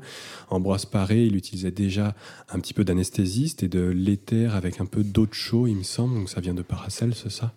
Et surtout, bah, c'était euh, le grand euh, chirurgien de l'époque, mais qui, était encore barbier, quoi. Et il a, il a créé des, euh, des prothèses, beaucoup de prothèses. Il est connu pour ça. Donc, on euh, est sur quel type de matériaux, euh, les prothèses, là? Alors là, Au 16e. que je me souvienne, il y a du bois et il y a du fer, mais alors je ne saurais plus dire quel métal exactement. Je n'arrive pas à me souvenir. Ok, excellent.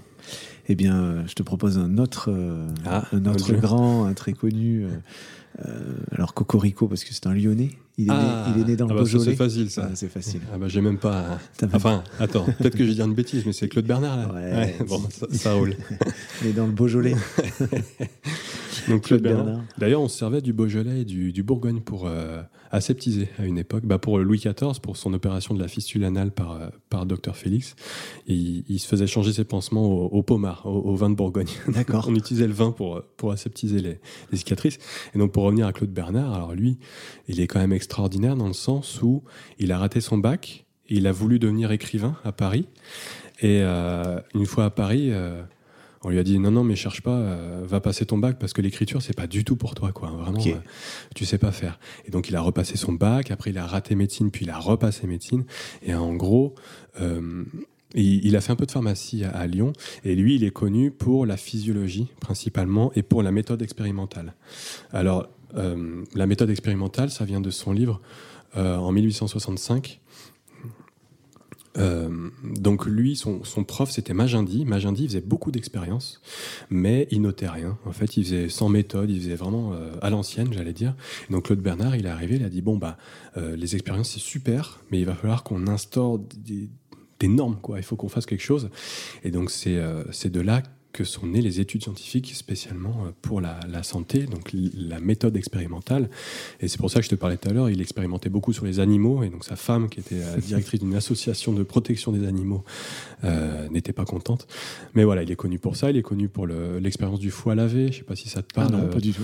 euh, Je savais pour le milieu intérieur. ah oui, voilà, bah, ça, bah, mais- pour le système nerveux végétatif, il était très bon. Et puis pour l'expérience du foie lavé, où si tu laisses un foie dans l'eau, en gros, il va y avoir du. Pour faire simple, il va y avoir du, glucose. Tu vas retrouver du glucose en fait en laissant le foie dans l'eau. Et ben si tu attends un peu, tu vas retrouver du glucose dans l'eau. Donc il s'est dit mais comment ça se fait? Et en gros, c'est grâce à lui qu'on a compris l'importance du pancréas et du foie dans la glycémie euh, du corps et surtout dans, bah, dans le diabète quoi du coup. Euh, Qu'est-ce qu'il a fait d'autre, lui? Ouais, il a un peu créé la physiologie, quoi, moderne, on va dire. En gros, euh, par ses expériences, il a créé la physiologie moderne. En tout cas, euh, sur, euh, sur la réflexion.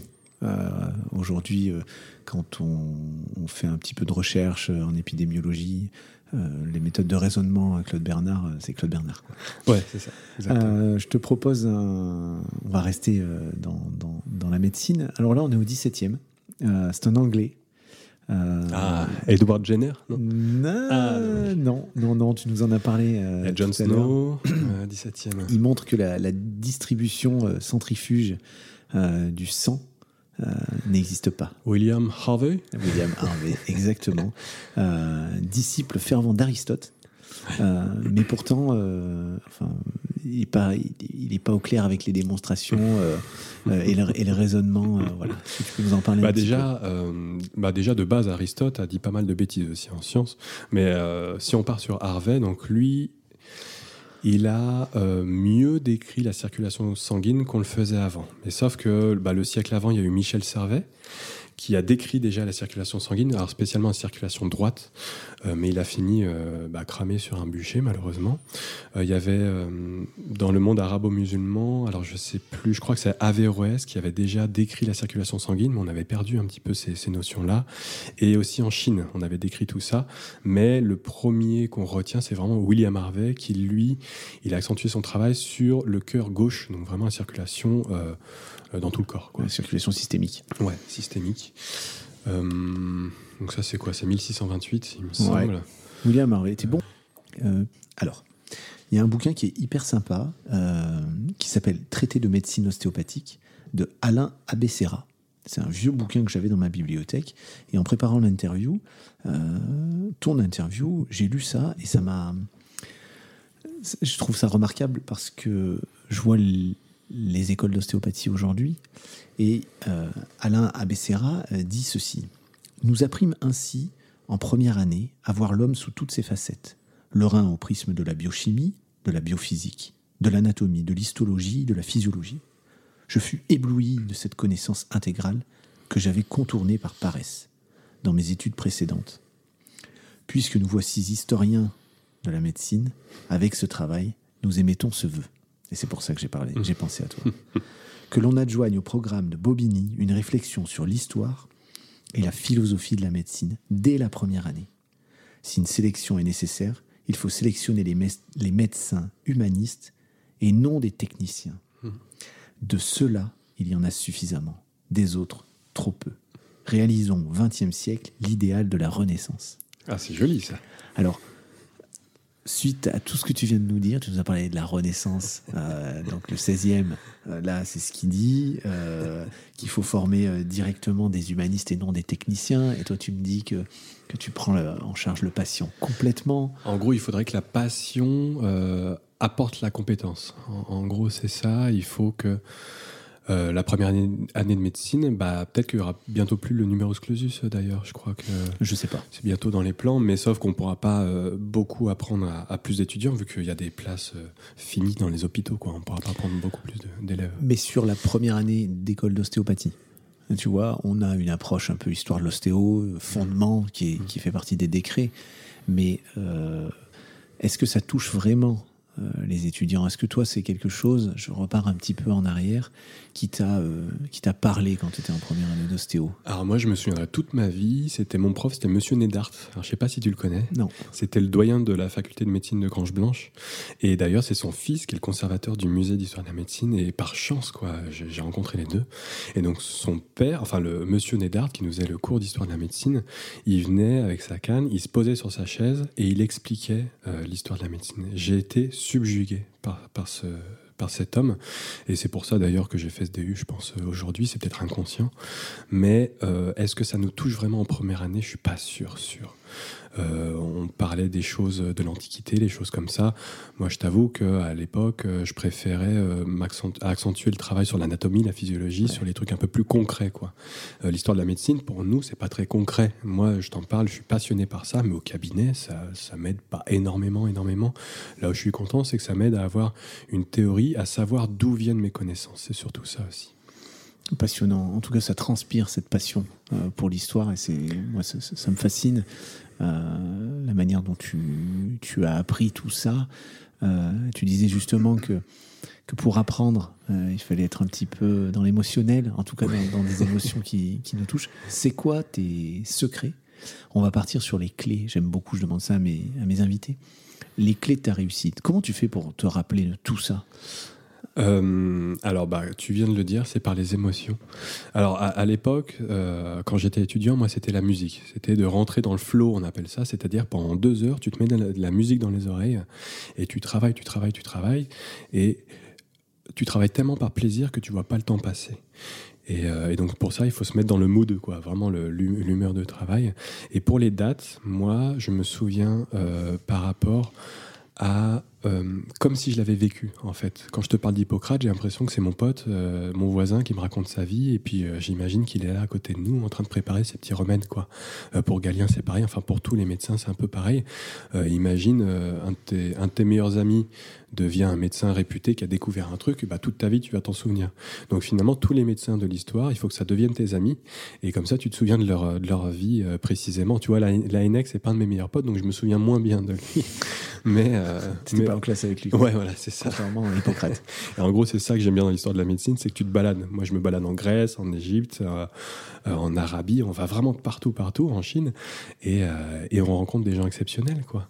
Ça veut dire que tu, tu me disais que tu es autodidacte, donc tu cherches énormément, donc tu parlais de YouTube, tu parlais forcément Internet, les mm. bouquins, et tu tu t'immerges complètement là-dedans. En gros, c'est ça. Par exemple, sur YouTube, moi, tout ce qui est Étienne Klein, Aurélien Barraud, euh, Albert Moquebert, comme on disait, euh, tu envoies une conférence, mais tu, tu restes scotché pendant deux heures. Quoi. Mhm. Euh, et après, ce que j'aime dans YouTube, c'est que peu importe la matière que tu as envie d'étudier, bah, tu l'envoies, et puis voilà, tu vas avoir des nouvelles informations en permanence, en permanence, en permanence. Euh, et puis voilà, c'est pour ça que je suis autodidacte, c'est parce que tu peux changer ta façon d'apprendre tous les jours et surtout tu peux changer ce que tu apprends tous les jours. Tu n'es pas obligé de rester sur la même matière euh, tout le temps, tout le temps, tout le temps.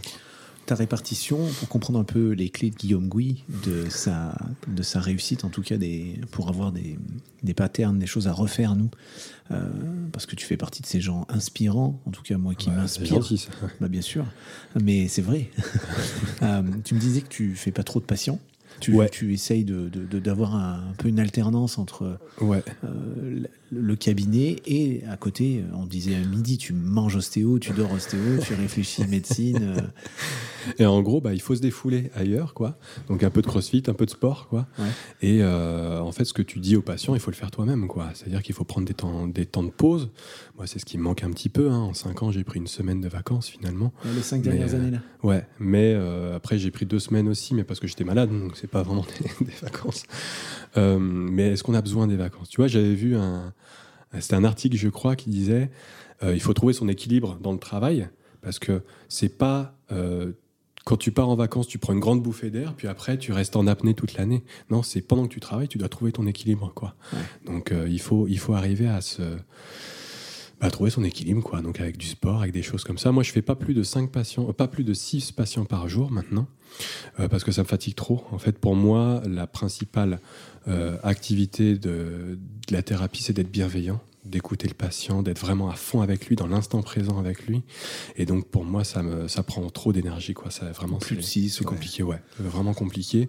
Et donc euh, au-delà des 6, bah, du, du, coup, je prends du temps euh, pour mes passions. Ça peut être le piano, la guitare, le sport, l'histoire de la médecine. voilà, il y a tellement de choses à apprendre et à faire que qu'on n'a jamais assez de temps dans une journée pour pour le faire. Alors, on peut te contacter euh, facilement sur Facebook. Je sais que, que, sur euh, on échange assez euh, comme ça. Mm. Tu me disais aussi le nombre de personnes avec qui tu échanges. tu m'as parlé de gens alors, hyper connu, hyper intéressant, avec qui tu prends énormément de temps euh, pour, discuter. Ouais, donc, euh, j'invite, euh, je le fais un peu à ta place, mais j'invite les gens à, se rapprocher de toi pour avoir des, des informations sur tout ce que, ce que tu fais, tout, tout ce que tu connais. Tu fais énormément de recherches, de lecture, en tout cas, es, tout est en train de t'informer. Est-ce que tu, tu participes à des. Tu as prévu des événements dans les, dans les mois à venir? sur lesquels, pardon, on peut te, des événements sur lesquels on peut te venir te voir, euh, discuter avec toi Euh, non, pas spécialement, à part les, les stages euh, qu'on fait avec les étudiants, ça j'adore. Ouais. On prend vraiment beaucoup de temps à discuter, à la fois avec les étudiants, à la fois avec le patient, c'est ça qui est, qui est génial. Euh, mais sinon, non, s'il faut me voir, ça sera à mon cabinet en tant que patient. Tu prends des stagiaires un petit peu. Tu Oui, alors ça par contre, je trouve ça très important euh, de prendre les, les étudiants dans son cabinet qui viennent voir. Alors évidemment, il faut le consentement du patient. Et euh, après, on prend les étudiants, ils se posent dans la salle et ça change totalement l'énergie de, de la séance. Et surtout, ça nous oblige à revoir plein de choses. Quoi. Moi, ce que j'aime montrer aux étudiants, c'est que je doute beaucoup.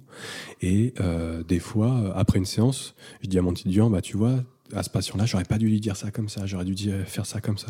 En fait, j'aime bien montrer qu'il faut continuer de douter tout le temps, tout le temps, tout le temps, et qu'il n'y a pas euh, de recette miracle, il n'y a pas euh, d'homme miracle non plus, de thérapeute miraculeux. Il faut qu'on doute tout le temps. Et c'est ça qu'il faut apprendre aux, aux étudiants, je pense. Et donc, il faut que les étudiants viennent en cabinet voir ça concrètement. Toi, tu te déplaces encore pour aller voir des, des praticiens? Euh, pas trop, mais je vais peut-être leur, leur faire un petit peu, ouais, mais pas trop. Peut-être sur d'autres euh, d'autres disciplines, en tout cas. euh, En gros, dès que j'ai mal quelque part, j'aime bien aller tester plein de trucs, euh, Ouais. chiropraxie, acupuncture ou d'autres, des collègues, quoi. J'aime bien changer Demain, tu essayes, tu m'as dit. hum, sophrologie et massage aussi en même temps. Ah, bah, c'est- ça- ouais, plus pour mode détente, là, D'accord. après une grosse journée. Et puis voilà. Ok. Euh, une question que j'aime beaucoup poser. Si euh, tu faisais, tu montes dans la DeLorean, euh, retour vers le, Oh. le passé, tu, toi, Guillaume Gouy, aujourd'hui, tu avais un conseil à donner au jeune Guillaume Gouy qui rentre en première année d'ostéopathie. Tu, n'as, tu es tout neuf, tu sors de l'œuf, du bac, tu vas attaquer cette, euh, c'est- cet art, cette science, euh, comment tu dis cette science artistique? Non, je sais. Euh, tu veux dire l'ostéopathie? Ouais. Euh, Pour moi, c'est un art thérapeutique manuel. Tu vas commencer cet art thérapeutique manuel qui est, l'ostéopathie. Quel conseil pourrais-tu donner au jeune Guillaume Gouy? Alors ça, c'est une sacrée bonne question. Moi, je dirais... Alors ça, c'est un conseil qui vient de Jérôme Batteste, d'ailleurs aussi, encore, encore une fois, de plus poser de questions encore aux, aux profs, vraiment de les emmerder, d'aller les pousser dans leur retranchement pour qu'on apprenne des choses ensemble, en fait. Vraiment, euh, qu'on apprenne euh, alors, de plus douter et de poser beaucoup plus de questions. Ah, ça me plaît pas, moi qui enseigne en ostéo, ils vont, venir me casser les pieds, mais, Voilà, exactement. Et c'est ce qu'il faut. mais ok, poser plus de questions. Ok, écoute, euh, moi je te, je, je vais faire un, un petit exercice que tu vas être le premier à faire ça. Euh, je fais une petite dédicace à ma maman parce que c'est qui écoute beaucoup de podcasts. Elle m'a dit mais pourquoi tu fais pas ça avec tes invités? Euh, Je vais aller me chercher un café. Ouais, Je vais te laisser le micro pendant euh, plusieurs minutes ouais, et je te laisse complètement avec les auditeurs D'accord. et tu leur parles de ce que tu veux. Ah Voilà. ouais, Oh Ouais. là là. Donc tu remercieras ma mère. voilà, je te laisse. Ok. Eh ben, on va parler un peu d'histoire de la médecine alors, vu que j'aime bien ça. donc moi, ce que je trouve passionnant dans l'histoire de la médecine, donc on a vu l'histoire de Ignaz Semmelweis, qui a vraiment euh, découvert l'hygiène des mains. Et après l'hygiène de main, on a découvert l'antisepsie grâce à la théorie des germes. C'est-à-dire que Joseph Lister a euh, commencé à nettoyer ses instruments de chirurgie, il a commencé à nettoyer ses mains. Et à partir de là, en 1885, à New York, le docteur Alstedt, chirurgien donc à, à New York, était complètement fou amoureux de son infirmière, euh, Caroline Hampton, elle s'appelait. Et le problème, c'est qu'à l'époque, bah, on utilisait l'acide phénique pour nettoyer les instruments, et l'acide phénique, ça provoque des dermites sur les mains. Donc, l'infirmière, elle va voir le chirurgien, et elle lui dit, bah, je peux plus travailler avec vous, j'ai mal aux mains, j'ai des dermites. Et Dr Alstedt, qui était fou amoureux à l'époque, euh, est allé voir Charles Goodyear Jr., donc le fils de l'inventeur de la vulcanisation. La vulcanisation, c'est la transformation du caoutchouc en latex, euh, pour lui demander une solution. Quoi. Comment on peut faire pour protéger les mains durant une chirurgie? Et donc Charles Goodyear a euh, inventé les gants de chirurgie. Et c'est ça qui est un peu paradoxal, c'est que les gants de chirurgie ont été inventés par amour, et ils n'ont pas été inventés pour l'antisepsie, mais pour euh, se protéger de l'antisepsie. Et donc voilà, ça c'est le début des gants de chirurgie. Je trouve ça joli parce que c'est une belle histoire. Après Ignaz Semmelweis, euh, une histoire très dramatique, et ben on arrive sur une histoire plutôt d'amour euh, qui, a, qui a sauvé bah, des, des milliers de vies derrière. et surtout des milliers de, mains. Avant que tu reviennes, on peut parler de la trépanation quand même à la préhistoire. Ça, je trouve ça génial. Alors je reviens, j'écoute. c'est ça, la surprise de ce que tu as dit. En fait. Ah oui, ah oui ça, ça c'est top. Hein. C'est une belle idée de ta maman, je trouve. c'est sympa. On la salue. Et donc, du coup, euh, à la préhistoire, on avait des remèdes, déjà des plantes, hein, des champignons antiparasitaires, des, des, plantes cicatrisantes, des choses comme ça. Et on pratiquait déjà des réductions de luxation et des réductions de fractures. Et on posait déjà des attelles. Donc déjà le truc hallucinant à la préhistoire, il y a 50 000 ans, quoi. Et surtout, on faisait une opération qui aujourd'hui encore paraît vraiment euh, très dangereuse, c'est la trépanation. C'est-à-dire qu'à la préhistoire, quand quelqu'un avait mal à la tête, eh ben, il pensait qu'il avait un démon dans son crâne, et donc il fallait faire sortir le démon. Donc comment on le fait sortir? Ben, On fait un trou dans le crâne, et le petit morceau d'os qui est enlevé, eh ben, on le porte en collier. Comme ça, on montre aux autres démons, ben, ils peuvent pas plus rentrer en nous, quoi. c'est bon, on a, survécu à ça. Et donc, euh, c'est de là que part la première euh, façon de voir la maladie, c'est-à-dire que la maladie est en nous et il faut la faire sortir. donc c'est pour ça que pendant des millénaires, après, on a donné des purgatifs, des laxatifs et des émétiques. Excellent. Bon, pas facile cet exercice de parler tout ah seul. Ah ouais, mais après, bon, euh, j'ai sorti une histoire euh, médecine, quoi. Donc j'ai choisi la facilité, on va dire. J'aurai euh, la surprise. En tout cas, à la fin de chaque podcast, j'aime bien. Ah, c'est super. piéger un petit peu mon invité, c'est ma façon de le remercier. Et donc, je, je, te remercie vraiment. J'irai écouter. Ah bah, merci beaucoup à toi. Ben, c'est un grand plaisir. Euh, merci pour ta passion. Tu nous as transmis cette passion euh, à travers le micro. Moi, j'ai envie d'aller voir un peu plus. Euh, ah, c'est gentil, ça j'espère. Malheureusement, ce sera peut-être que sur Wikipédia ou je sais pas comment, mais, mais au moins des bouquins d'histoire de la médecine. En, gros, ce qui est sympa, c'est Fabiani, les histoires de Fabiani. Parce que lui, il a ses histoires préférées qu'il répète souvent, mais qui, qui, sont très bien et que j'ai pas dit là, justement, exprès, pour lui laisser ses histoires. On trouve ça où? Sur YouTube, très bien. En fait, lui, c'est la fabuleuse histoire de la médecine c'est en BD. C'est la BD qui regroupe vraiment toute l'histoire de la médecine et il est vraiment très très bien. Et sinon, euh, sur YouTube, il y a deux ou trois conférences de lui. Euh, il est passionnant, il, raconte beaucoup mieux que moi les histoires parce qu'il les raconte depuis 30 ans. quoi. Donc vraiment, on les vit. Et, euh, je conseille beaucoup Fabiani. Bon, après, il faut continuer, faut faire la formation en neurosciences, hein, évidemment. Il faut aller voir les cookie learning. Enfin voilà, il y a beaucoup de choses à aller voir en tout cas. Il risque de t'embaucher comme commercial. Ouais, c'est ça. Euh, on peut te retrouver euh, si des, des, étudiants veulent, veulent te contacter tu, par mail, par. Euh... euh ils peuvent m'appeler. Moi, j'ai mon numéro euh, sur, sur Doctolib. Du ok, sur Doctolib, sur Google. Et mail, Facebook, téléphone, il n'y a aucun, aucun souci. J'y répondrai au plus vite. Je suis très texto, moi. Je trouve ça plus simple. Il n'y a pas les bonjour, au revoir, merci, machin. On, perd, perd pas son temps. c'est plus efficace. On va dans le vif du sujet, quoi. Génial. Et eh ben, vraiment, encore merci bah, pour. merci à toi. Pour, pour être venu, pour avoir répondu à, à mes questions. En tout cas, d'avoir digressé un petit peu on est sorti de, de l'ambiance du cabinet, on, sait un peu plus euh, d'où on vient. Moi, ça m'a. Comme, je te disais, ça me donne trop envie d'aller gratter un ah, peu cette histoire de la médecine. Euh, même l'histoire de l'ostéopathie, on n'est pas allé trop dessus aujourd'hui, mais euh, prochainement, on aura un invité au micro qui sera un peu spécialiste de ça. merci beaucoup, Guillaume. Merci à toi. À bientôt. À bientôt. Global Thinking. Merci d'avoir écouté entièrement cet épisode je vous invite à mettre 5 étoiles sur iTunes afin que je monte dans les référencements. Et pour aller plus loin dans l'intimité du podcast, on se retrouve sur Instagram avec des photos. Je vous embrasse, à très vite.